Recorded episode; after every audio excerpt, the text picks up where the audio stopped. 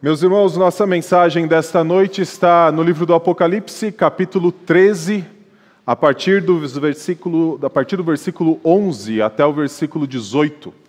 Apocalipse, capítulo 13, a partir do versículo 11, dando continuidade, na verdade, esta é a última mensagem da série intitulada O Reino Inimigo, porque nós estamos interessados mesmo em ver o reino de Deus triunfando sobre o reino de Satanás.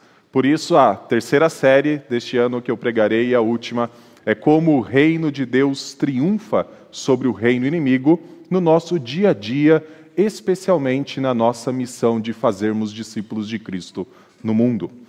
Mensagem dessa noite que está neste capítulo 13 nos mostra que desde o princípio Satanás é um vendedor de sonhos e um vendedor de ilusões. E que nós, seres humanos, por causa da queda, constantemente buscamos cenários que sejam mais favoráveis para nós.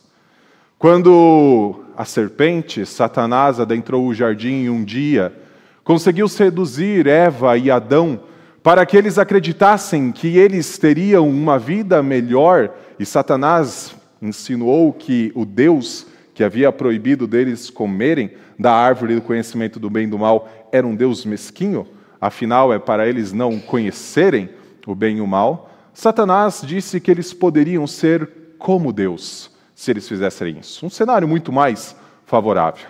E desde então o ser humano busca cenários que são propícios a ele e cada vez mais favoráveis a ele. Só que existe um problema nisso. Nós, sozinhos, nós não conseguimos discernir o que é bom e diferenciar isso daquilo que é mal.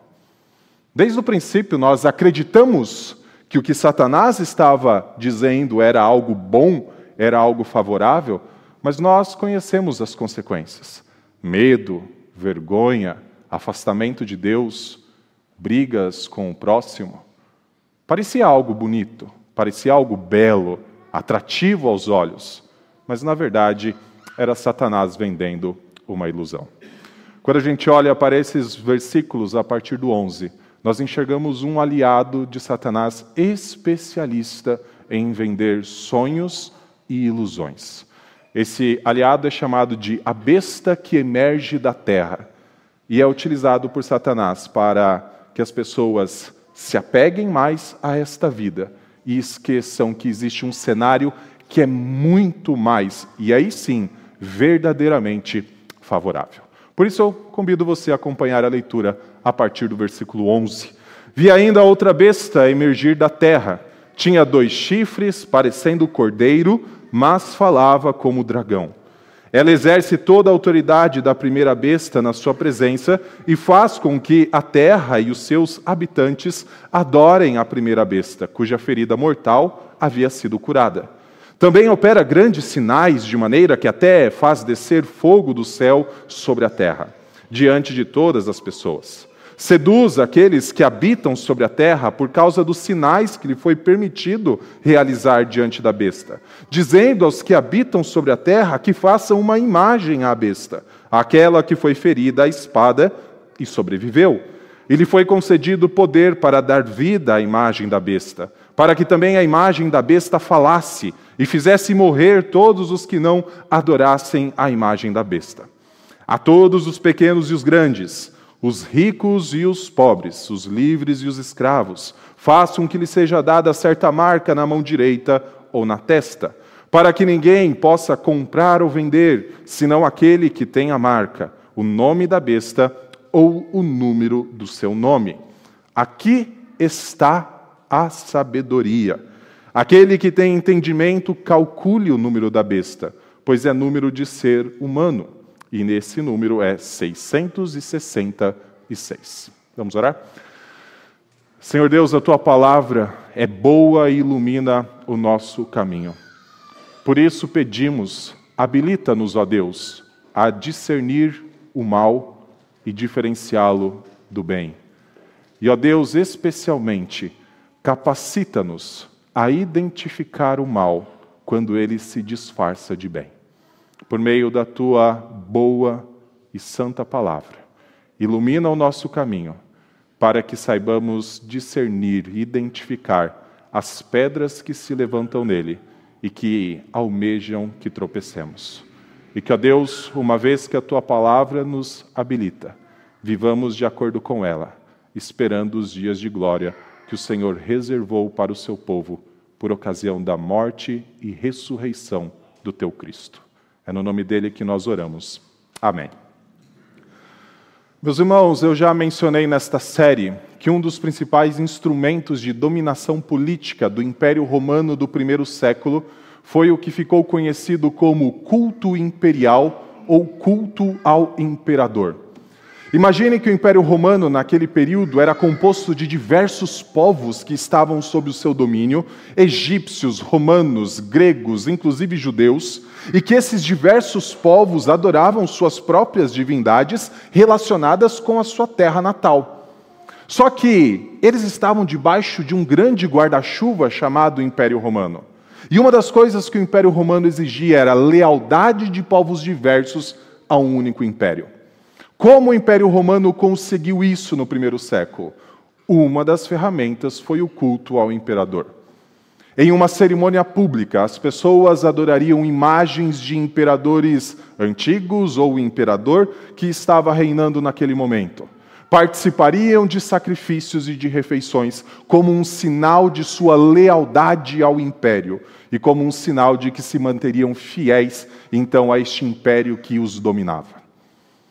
Agora imagina os cristãos num cenário como este.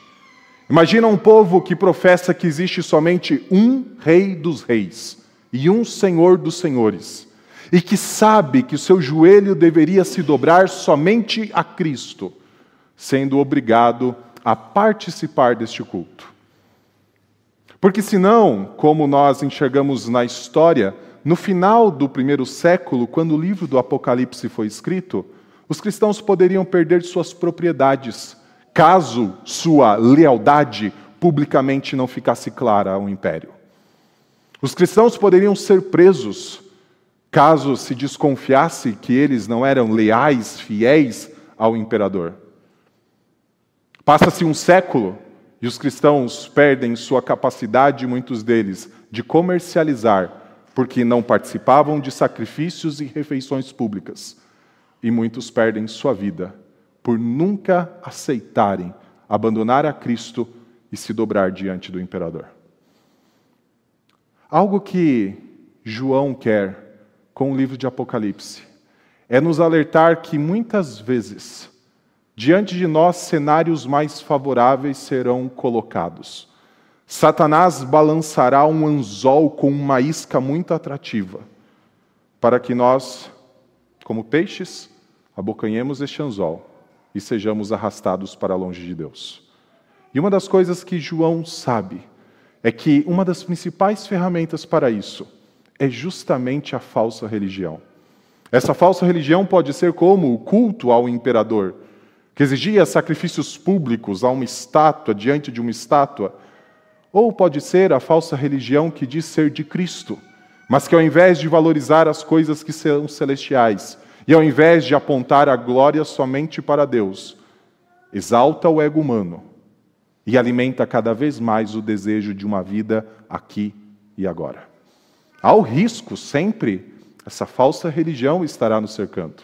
Diante disso, João, com esse capítulo 13, versículos 11 a 18, diz que nós temos a capacidade de identificar a falsa religião, porque ao invés dela apontar a glória para Deus, ela na verdade só alimenta a corrupção humana. Nós temos a capacidade de identificar o que é a falsa religião, diferenciá-la da verdadeira religião, porque a falsa religião, ao invés de dar glória a Deus, nutre, exalta a corrupção humana. Primeira coisa que ele nos mostra é que existe uma besta que emerge sob o poder de Satanás. E este texto ele pode ser dividido em quatro partes. A primeira, como do sermão da semana passada, é a descrição dessa besta. Da semana passada foi a besta que emerge do mar, hoje é a besta que emerge da terra. Depois, isso está no versículo 11. Dos versículos 12 até o versículo 15, nós temos então a descrição da atuação da besta dentro dos propósitos de Satanás. Versículos 16 e 17 fala a respeito de uma marca colocada para estrangular financeiramente, economicamente e então amarrar ainda mais os povos a essa terra. E então no versículo 18, o que é esperado do povo de Deus? Basicamente a mesma estrutura da semana passada: descrição, atuação, uma marca e sempre terminando com o que é esperado do povo de Deus. Primeira coisa, então, a descrição da besta, e você encontra isso no versículo 11. Ela é descrita em três características: seu local de origem, sua aparência e a sua fala. Primeira coisa, o seu local de origem. Ela é uma besta que emerge da terra. Se você voltar para o versículo 1, você verá aqui a besta da semana passada que nós pregamos, ela emerge do mar. Só que ambas estão vinculadas a Satanás. Capítulo 12, versículo 17 diz que Satanás, versículo 18 diz que Satanás se colocou sobre a areia mar, da praia e então ele vê uma besta emergindo do mar e agora uma besta emergindo da terra. Qual é a diferença entre uma besta que emerge do mar e uma besta que emerge da terra? Qual a diferença desses locais de origens? Eu basicamente acredito que a diferença é: uma é o produto exclusivo de Satanás, a outra é uma mescla entre o que Satanás faz e o que os homens fazem. Quando a gente olha para a ideia de algo emergir do mar, o mar no Antigo Testamento e ao longo das Escrituras é sempre retratado como local de origem dos inimigos de Deus.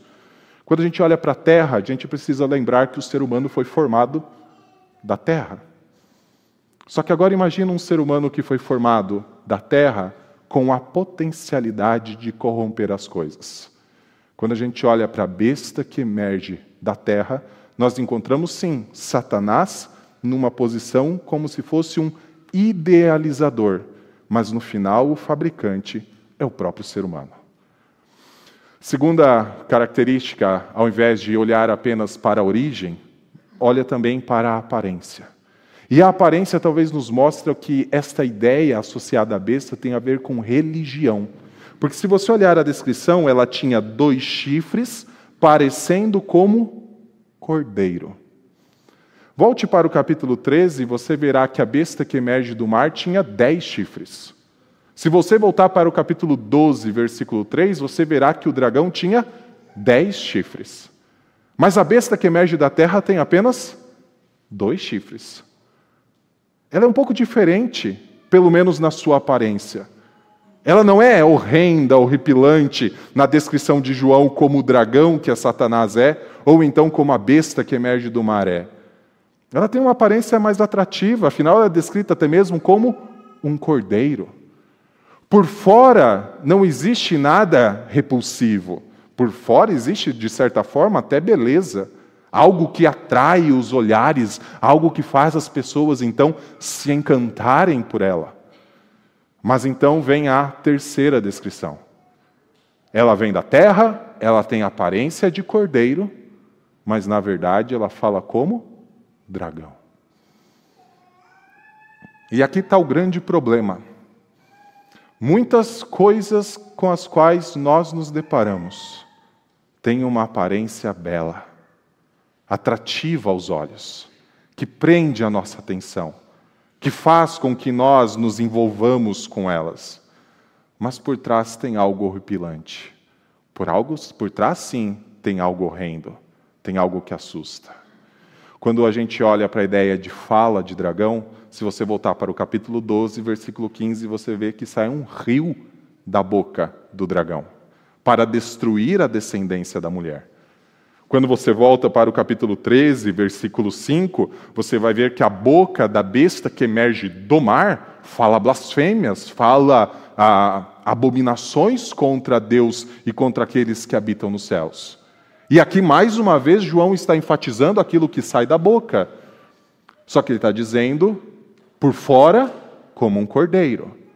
Mas quando fala, quando abre a boca, quando ensina, quando comunica algo, é o dragão falando.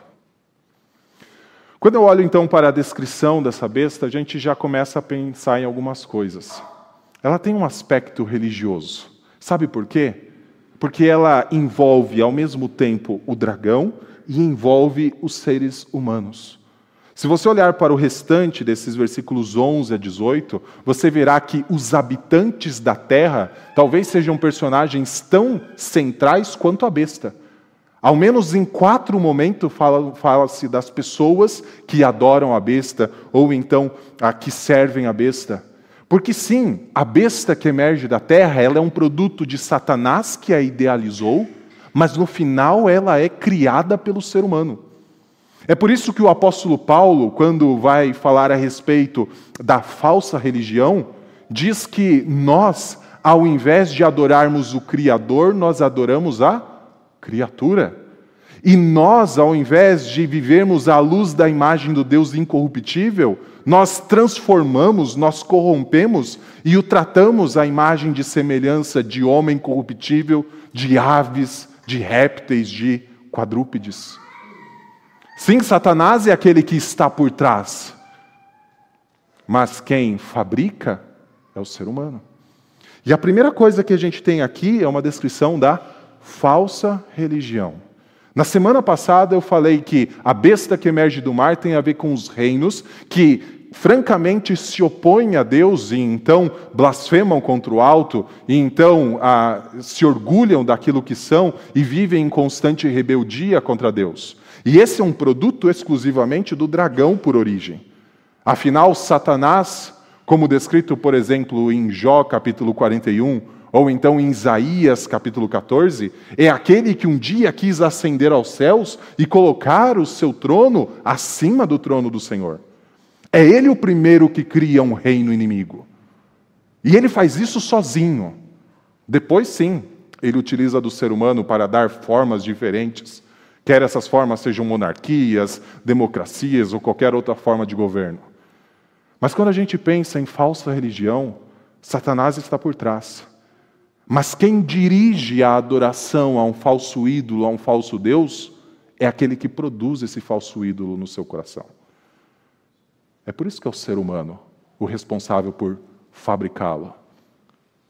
E ao invés dessa fabricação ser uma obra-prima, que exalta a habilidade e a capacidade do ser humano, esta criação que nós fazemos com nossas próprias mãos, ela somente aprofunda a nossa corrupção. Porque ao invés de adorarmos a Deus, belo, perfeito, santo, nós adoramos coisas passageiras, nós adoramos coisas que podem ser bonitas num primeiro momento, mas que depois se mostram completamente horrendas porque destroem nossas vidas e nos levam para longe de Deus. Primeira coisa, a descrição é de algo produzido em parceria entre Satanás e os seres humanos. Segunda coisa que nós temos é a atuação da besta, a partir do versículo 12, dentro dos planos de Satanás. E a atuação da besta é basicamente com três instrumentos. O primeiro deles é exercer a autoridade da primeira besta. Ou seja, a besta que emerge da terra, exercendo a autoridade que lhe foi concedida pela besta que emerge do mar. Já explicarei isso. Segunda forma de atuar é seduzindo os habitantes da terra. E a terceira forma de atuar, isso está no versículo 14, e a terceira forma de atuar no versículo 15, concedendo poder à imagem da besta para que ela então tivesse vida. Versículo 12 nos diz o seguinte: a besta que emergiu da terra, ela exerce toda a autoridade da primeira besta na sua presença e faz com que a terra e os seus habitantes adorem a primeira besta, cuja ferida mortal havia sido curada. Primeira coisa que esta nova besta, que surge então sob os poderes de Satanás, faz é exercer uma autoridade que já estava no mundo, ou uma, uma autoridade que já estava em atuação. E essa autoridade é da besta que está descrita nos versículos 1 até versículo 10. É a autoridade dos reinos inimigos. Quando a gente pensa nessa ideia de autoridade, você está vendo que a besta que emerge do mar, a falsa religião, tem uma autoridade que foi concedida pela besta que emerge da terra, os reinos inimigos, e esses, no capítulo 13, têm uma autoridade que provém de Satanás. Se nós colocarmos isso numa hierarquia, talvez nós entendamos o que está acontecendo aqui. A primeira autoridade antagônica, ou seja, inimiga de Deus a surgir, é Satanás. Só que Satanás um dia conseguiu convencer Adão e Eva de que eles poderiam ser como Deus. E alguém que é como Deus, na lógica, é alguém que é independente de Deus, não precisa de Deus. Se é como Deus, é independente de Deus. Logo, a gente tem o primeiro com uma autoridade antagônica influenciando outros a fazerem parte dessa mesma autoridade inimiga, que é criando reinos opostos a Deus. Só que para a manutenção de todo reino oposto a Deus, precisa de um terceiro instrumento. E esse instrumento é a autoridade desta segunda besta, a besta que emerge da terra. Apenas para ilustrar isso, depois você pode olhar o livro de 1 Reis, capítulo 12. Você vai ver que o povo de Israel um dia se dividiu em dois reinos: Reino do Norte e Reino do Sul. E a rebeldia começou no Reino do Norte. Jeroboão se tornou rei no Norte. Só que tinha um problema para Jeroboão. O templo ficava em Jerusalém, no Reino do Sul. E para a manutenção do seu reino, ele chegou à seguinte conclusão: Bom, o reino do norte se rebelou, só que se o povo do norte for até Jerusalém para adorar o Senhor lá no templo verdadeiro, eles vão acabar se afastando de mim e voltando seu coração para o rei do sul. E o reino do norte acaba. Então o que Jeroboão faz? Constrói em Betel, foi mencionado hoje pela manhã, constrói em Dan, então, locais de culto idólatra. Sabe por quê? É a falsa religião que mantém reinos antagônicos a Deus. Reinos rebeldes são nutridos e são alimentados pela falsa religião. Sabe por quê? Reinos rebeldes e reinos inimigos de Deus são reinos terrenos. E eles precisam valorizar o que existe nessa terra. E eles precisam que nosso coração se apegue ao que existe nessa terra e não àquilo que é celestial. Então, quando a gente olha para essa autoridade, exercer a autoridade, a gente enxerga que reinos inimigos ao reino de Deus se valem da falsa religião para que as pessoas fiquem cada vez mais longe do Senhor. Assim como Jeroboão um dia fez. Ele criou um culto idólatra para que o povo de Israel nunca mais voltasse a Jerusalém e assim não adorasse no templo o Deus verdadeiro, ficando debaixo do seu domínio. Segunda característica, segundo instrumento da besta que emerge da terra, é a sua capacidade de seduzir a nação, as, as nações e os povos da terra. Versículo 13 em diante também opera grandes sinais, de maneira que até faz descer fogo do céu sobre a terra diante de todas as pessoas. Seduz aqueles que habitam sobre a terra por causa dos sinais que lhe foi permitido realizar diante da besta, dizendo aos que habitam sobre a terra que façam uma imagem à besta, aquela que foi ferida, a espada e sobreviveu. E aqui talvez está um instrumento que é claramente identificado com o aspecto religioso dessa segunda besta. Lembra-se da característica? Ela tem aparência de cordeiro. E quando a gente olha para cordeiro nas Escrituras, cordeiro é o símbolo de quem? De Cristo. Ela parece Cristo. Apocalipse, nesse texto, dá um, uma dica. Ela só tem dois chifres. Lá no capítulo 6 é dito que Jesus Cristo, o Cordeiro, capítulo 5 e capítulo 6, tem sete chifres. Ela aparece, mas ela ainda não é. Só que ela aparece por fora o que ela vende, por fora o que ela promove, as ilusões então que ela traz. Ilusões eu não estou dizendo simplesmente que são coisas falsas. Às vezes, sinais que a gente até fica ah, estarrecido do que acontece. Mas a grande característica é, ao invés desses sinais, prodígios, fogo que desce do céu, levar a glória para Deus, faz o quê? Para que se adore a primeira besta.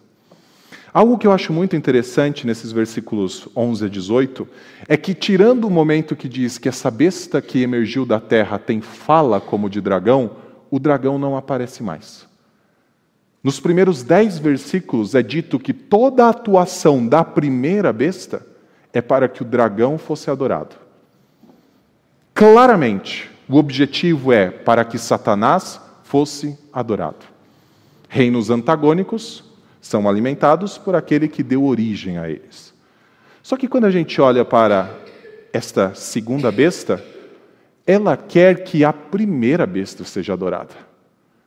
Em momento algum ela traz Satanás para a vista. Em momento algum ela diz: esses sinais, esses prodígios, esse fogo que desceu do céu, toda esta operação que eu fiz é produto de Satanás. Adorem a ele. Ela diz o quê? Adorem os reinos terrestres.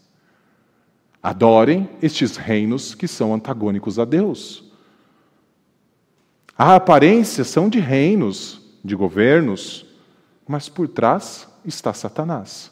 E a falsa religião esconde Satanás, porque publicamente ela se vende como cordeiro.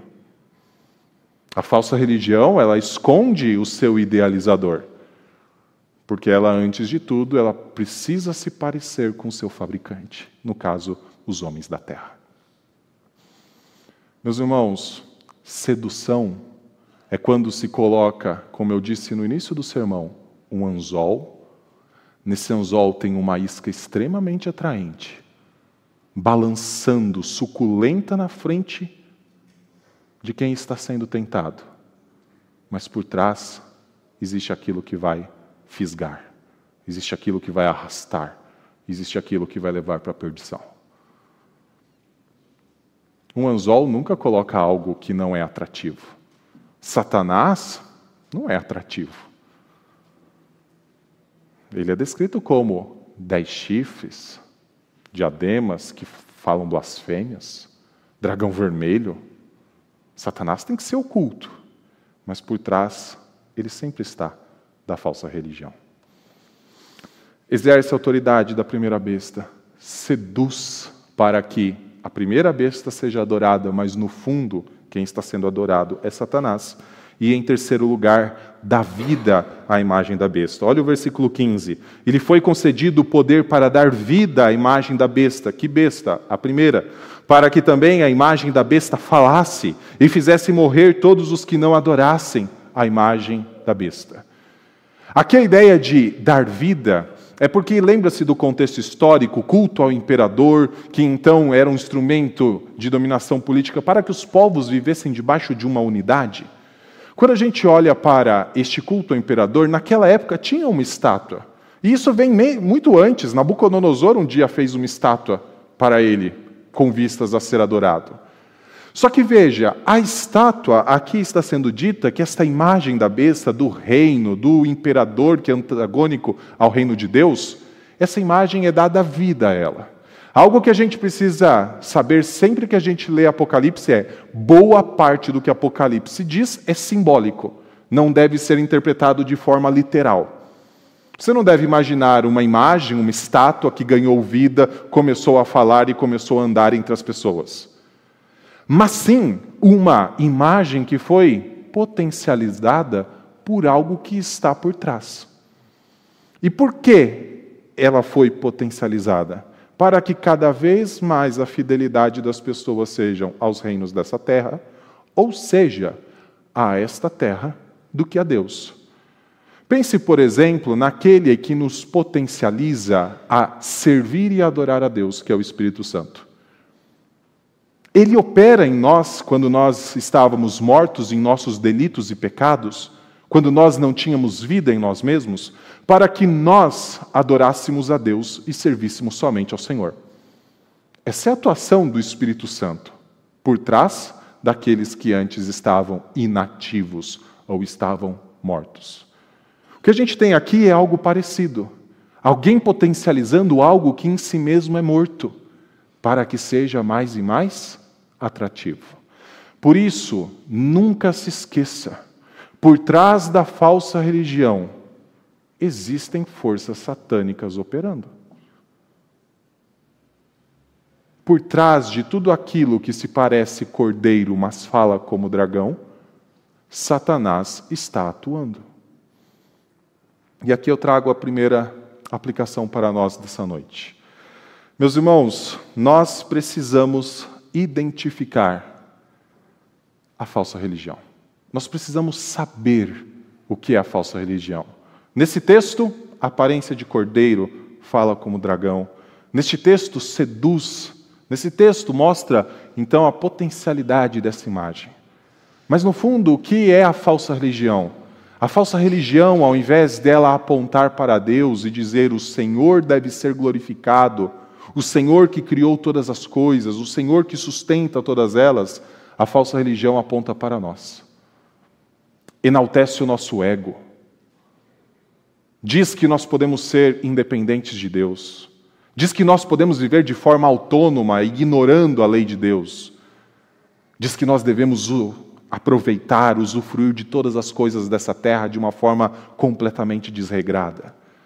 Sempre que falsos mestres adentravam as igrejas no primeiro século, lá onde os apóstolos escreviam suas cartas, esses falsos mestres ah, costumavam incentivar basicamente duas coisas: a busca desenfreada por prazer sexual e a busca por riqueza e poder. Sabe por quê? Não existe coisa mais terrena do que uma pessoa ser, uh, ser dominada por imoralidade sexual e colocar o seu coração na prata e no ouro. Jesus Cristo um dia disse que aquele que busca demais as suas riquezas está servindo a outro Senhor. Sabe o que a falsa religião diz? Não existe problema você buscar essas coisas que te dão prazer ignorando, pode ignorar a lei de Deus. Falsa religião, no primeiro momento, vai dizer: Deus quer que você faça isso. Você pode fazer isso, você é capaz de fazer isso. Vá atrás. E esquece que Deus é um Deus santo, que quer promover no seu povo uma imagem de santidade porque Ele é santo que quer que o seu povo, ao invés de amar as coisas que são oferecidas nessa terra, comecem a amar aquilo que é celestial e está reservado para o futuro. Sabe o que a besta que emerge da terra, a falsa religião, quer que nós vivamos? Completamente apegados a este presente, ignorando o futuro. Completamente dizendo: o que eu preciso fazer é viver o aqui e agora, da forma como eu quiser e das maneiras como eu quiser empenhar e esquece, ou pelo menos oculta, que existe um cenário melhor, que existe um cenário mais favorável. Lembra-se, desde o início, Satanás vem de sonhos, Satanás vem de ilusões. E nós, infelizmente, muitas vezes ficamos buscando cenários mais favoráveis, acreditando que é tudo o que importa. Satanás usa deste desejo nosso. Só que Satanás sempre vai ocultar aquilo que realmente é bom, aquilo que realmente é melhor. E o que vai ser oferecido para nós são coisas que aparentam ser boas, mas no final são coisas horripilantes e que só nos afastam de Deus. Esta é a forma de nós identificarmos falsa religião. Toda vez que ao invés de adorar o Criador, exaltar o Criador, exalta a criatura. As últimas duas partes eu tocarei de uma forma mais rápida. Meu objetivo era nas duas primeiras. A segunda tem a, a terceira parte tem a ver com uma marca. Olha os versículos 15, os versículos 16 e 17. A todos os pequenos e os grandes, os ricos e os pobres, os livres e os escravos, faz com que lhe seja dada certa marca na mão direita ou na testa, para que ninguém possa comprar ou vender senão aquele que tem a marca, o nome da besta ou o número do seu nome. Então, uma marca é colocada ou na mão direita ou na testa, para que então essa pessoa pudesse comprar e vender, pudesse comercializar, pudesse então viver a vida na sociedade. Eu mencionei que um dia os cristãos foram proibidos, aqueles que não adoravam publicamente o imperador, de comercializar, tinha que ter um certificado de participação no culto ao imperador para que você pudesse então até mesmo vender o seu próprio produto. Os cristãos perderam posições no governo, no, dentro do império, os cristãos perderam essa possibilidade de negociar, justamente porque a falsa religião, amarrada com os reinos inimigos, começam a sufocar, para que a lealdade àquilo que é celestial passe a ser voltada àquilo que é terreno. É por isso que esta marca que é descrita aqui, ela abrange todas as pessoas, né? Pequenos, grandes, ricos, pobres, livres, escravos. Essa marca é colocada volta, é, visando para que ninguém possa comprar ou vender se não a tem.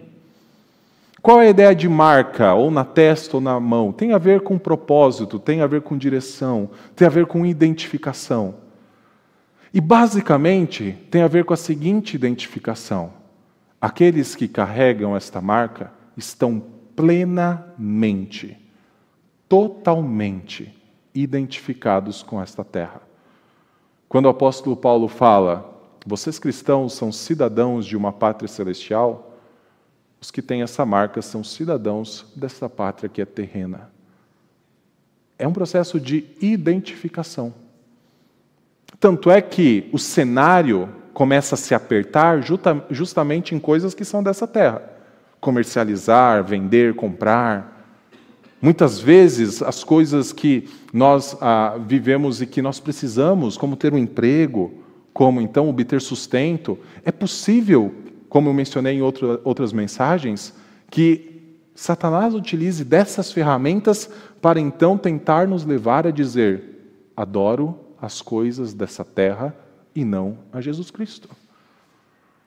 Essa marca ela é colocada como um processo de identificação daqueles que, ao invés de se identificarem com Deus, se identifiquem com esta terra, com os reinos dessa terra, com a falsa religião que aqui é promovida e, por trás disso tudo, com Satanás.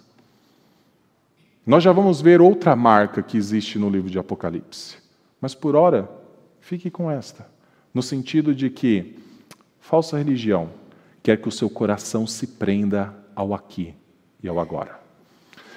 Essa marca ela é descrita como podendo ser aplicada sobre todas as pessoas, e essa marca é descrita como sendo um número, né? ou tendo a característica de um número. Versículo 18 tem esse número. Aqui está a sabedoria. Aquele que tem entendimento, calcule o número da besta, pois é número de ser humano e esse número é 666. Então tem um número. E quando a gente olha para esse número, ele tem algumas características.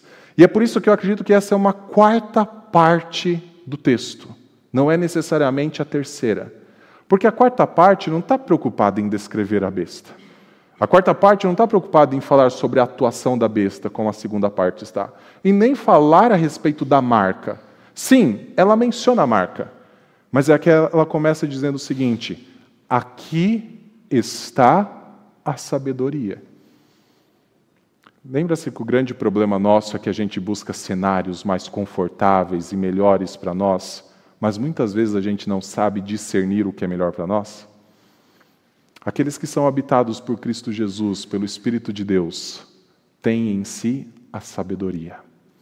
Sabem diferenciar o bem do mal sabe o que é bom porque sabe ler a palavra de Deus e a palavra de Deus diz: Isso aqui é bom. Sabe diferenciar o que é mal porque a palavra de Deus diz: Isso aqui é mal. Não faça isso. Não faça aquilo. Isso aqui é mal. E a grande sabedoria que João está falando em Apocalipse é que você olhe para a marca da besta ou para este número aqui registrado e não se perca em especulações a respeito do que ela seria. Sabe por quê? Sempre tem alguma coisa oculta e sempre tem aquelas coisas que são aparentes. Satanás muitas vezes fica usando essas coisas que são aparentes para que a nossa mente se apegue àquilo e para que a gente esqueça do que está oculto. Quando eu olho para o número 6, 6, 6, 666, algo eu sei Seis não é sete. Também não é cinco. É quase sete, mas ainda não é. E sabe por que eu estou dizendo que seis não é sete? Porque aqui a gente tem três seis. E quando a gente olha para o livro de Apocalipse, o número da perfeição, o número da glória, o número de Deus, o número de Cristo é sete. Já falei de sete chifres que o cordeiro tem. É um cordeiro estranho, né? Mas é símbolo. Sete chifres. Lá em Apocalipse 5 diz que ele tem sete espíritos. Que ele tem sete igrejas. Sete é o número da perfeição, é o número da totalidade.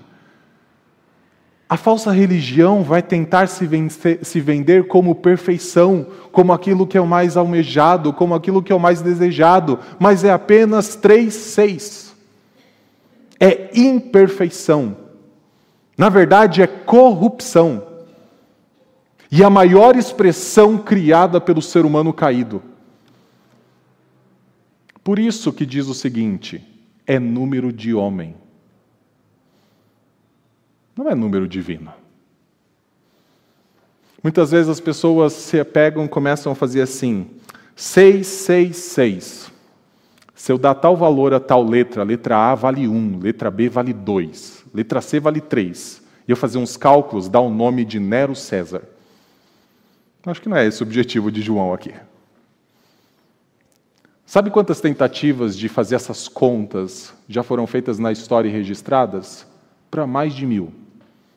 E para mais de mil personagens foram identificados como isso. Principalmente do século XII até o século XVI, por conta do cristianismo então começar a, a se espalhar pela Europa e então firmar raízes de uma forma mais clara. 700 pessoas foram identificadas com esse número. Tenho certeza que alguém já deve ter feito a conta e disse: foi Adolf Hitler essa pessoa aqui. Sabe o que Satanás quer que a gente fique? Fazendo a conta. Ou então fazendo elocubrações como as seguintes: marca para comprar e vender, marca para comercializar, deve ser um chip que foi implantado na mão e na testa. Meu irmão, primeiro século não tinha chip. Chip é um produto, será, 40, 50 anos para cá. Primeiro século já tinha pessoas marcadas pela besta. Sabe o que João quer que a gente entenda? É número de homem e não de Deus. É produto da corrupção humana e não da perfeição divina.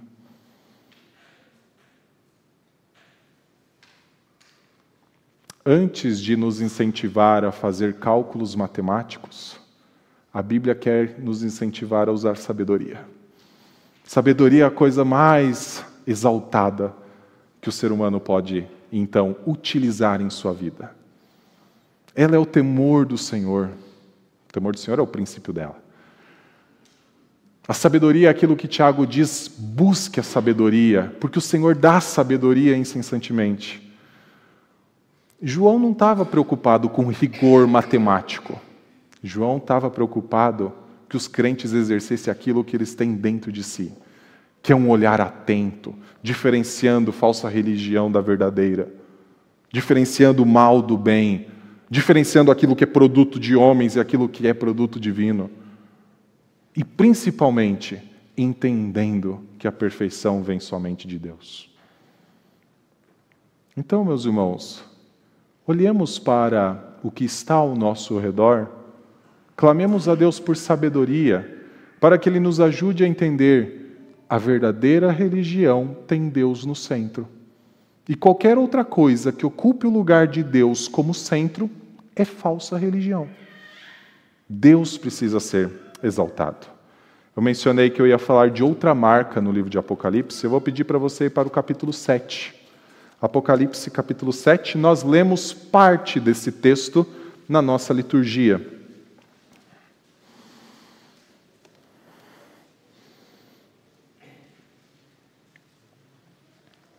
Nós lemos a partir do versículo 9 na liturgia, mas eu quero que você vá para o versículo 1.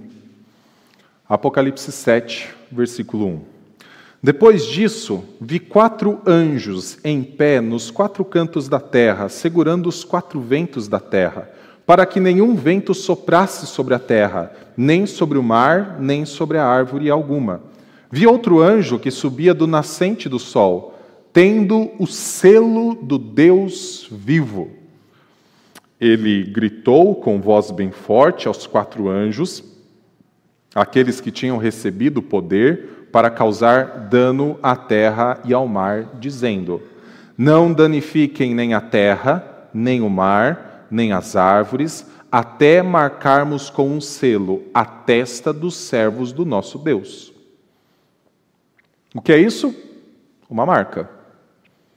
Que Apocalipse está descrevendo são quatro anjos, linguagem simbólica, que estão segurando uma grande destruição que vem sobre a terra. Basicamente, a ideia de que o último dia, quando essa terra será destruída por fogo, não acontecerá até que todo o povo de Deus seja marcado na testa. Quantos homens de Deus já morreram? Quantos servos fiéis já morreram? Nenhuma marca visível foi colocada neles. Que marca é esta? É o Espírito Santo, o selo e o penhor da nossa vida eterna. Ele é a marca do povo de Deus. Ele é o que dá vida ao povo de Deus. E ele é o que identifica o povo de Deus com os céus. A marca da besta identifica os habitantes da terra com a terra. A marca de Deus identifica o povo de Deus com os céus. Versículo 4. Então ouvi o número dos que foram marcados com selo eram 144 mil de todas as tribos de Israel. Então vem a descrição aí dos 144 mil. 144 mil não é que 144 serão marcados, tá? 12 é sempre o número do povo de Deus, ou das 12 tribos de Israel. A ideia é todo o povo de Deus será marcado. Agora vá para o versículo 9.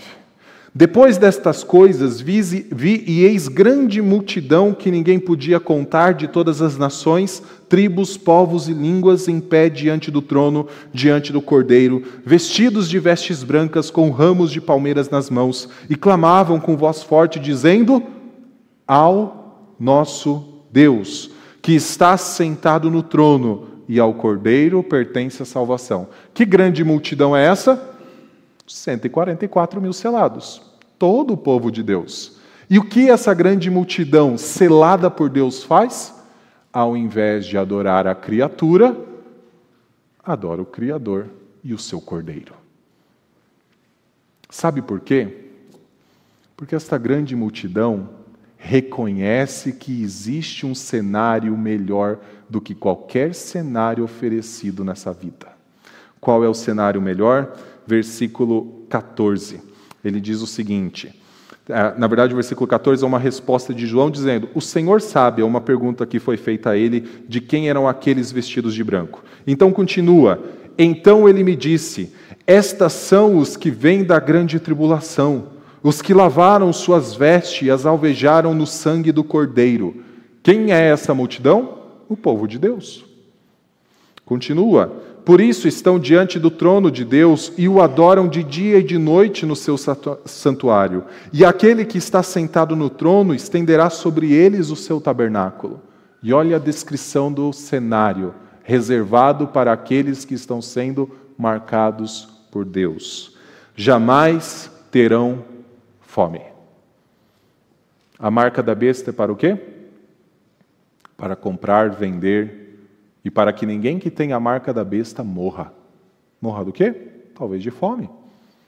Sabe qual é o cenário prometido ao povo de Deus, que não é marcado pela besta, mas marcado por Deus? Há um dia em que nunca mais haverá fome. Continua. Nunca mais terão sede, não cairá sobre eles o sol, nem qualquer outro calor forte. Pois o cordeiro que está no meio do trono os apacentará e os guiará para as fontes da água da vida, e Deus lhes enxugará dos olhos toda lágrima. Meu irmão, nós que estamos aqui nessa noite, busquemos um cenário melhor, mas com a sabedoria que o Senhor nos deu. A sabedoria que o Senhor nos deu é: o cenário melhor não está nessa terra o cenário melhor está nos céus. Mais especificamente, no que virá a ser novos céus e nova terra. Onde não haverá mais fome, onde não haverá mais luto, onde não haverá mais pranto, onde não haverá mais dor, onde nós não pecaremos mais, e onde nós estaremos para sempre com Deus. Sim, Satanás vai caminhando e marcando os seus, mas Deus caminha, marca os seus também. Creiamos que fomos marcados por Deus. Creiamos em Cristo Jesus e esperemos pela pátria que nos é celestial. E que nada nessa vida, por mais atraente que seja, mas que sempre mostra o seguinte: outra coisa está sendo adorada ao invés do Criador, não tome lugar em nosso coração. Sabedoria é reconhecer que a perfeição vem de Deus e que qualquer coisa que exalte o ser humano é produto da corrupção humana. Oremos. Grandioso Deus, Tu és santo e Tu compraste um povo para si por meio do sangue de Cristo Jesus. Nós, como Teu povo, nos reunimos nesta noite para prestar culto ao Senhor, culto verdadeiro, culto ao Pai, não porque nós temos em nós a capacidade de louvar a Ti, mas porque o Senhor, pelo Teu Santo Espírito, nutre esta capacidade em nós. A religião verdadeira, ó Pai, é a que exalta o Senhor. Que nós, ó Deus, vivamos em verdadeira adoração, em espírito e em verdade. Habilita-nos a discernir o mal do bem. Habilita-nos, ó Pai, a amar o bem e a odiar o mal e, acima de tudo, nutre em nós o desejo por este maravilhoso lugar, o desejo por este maravilhoso cenário que o Senhor tem reservado para o seu povo. Essa é a nossa oração no nome santo de Cristo. Amém.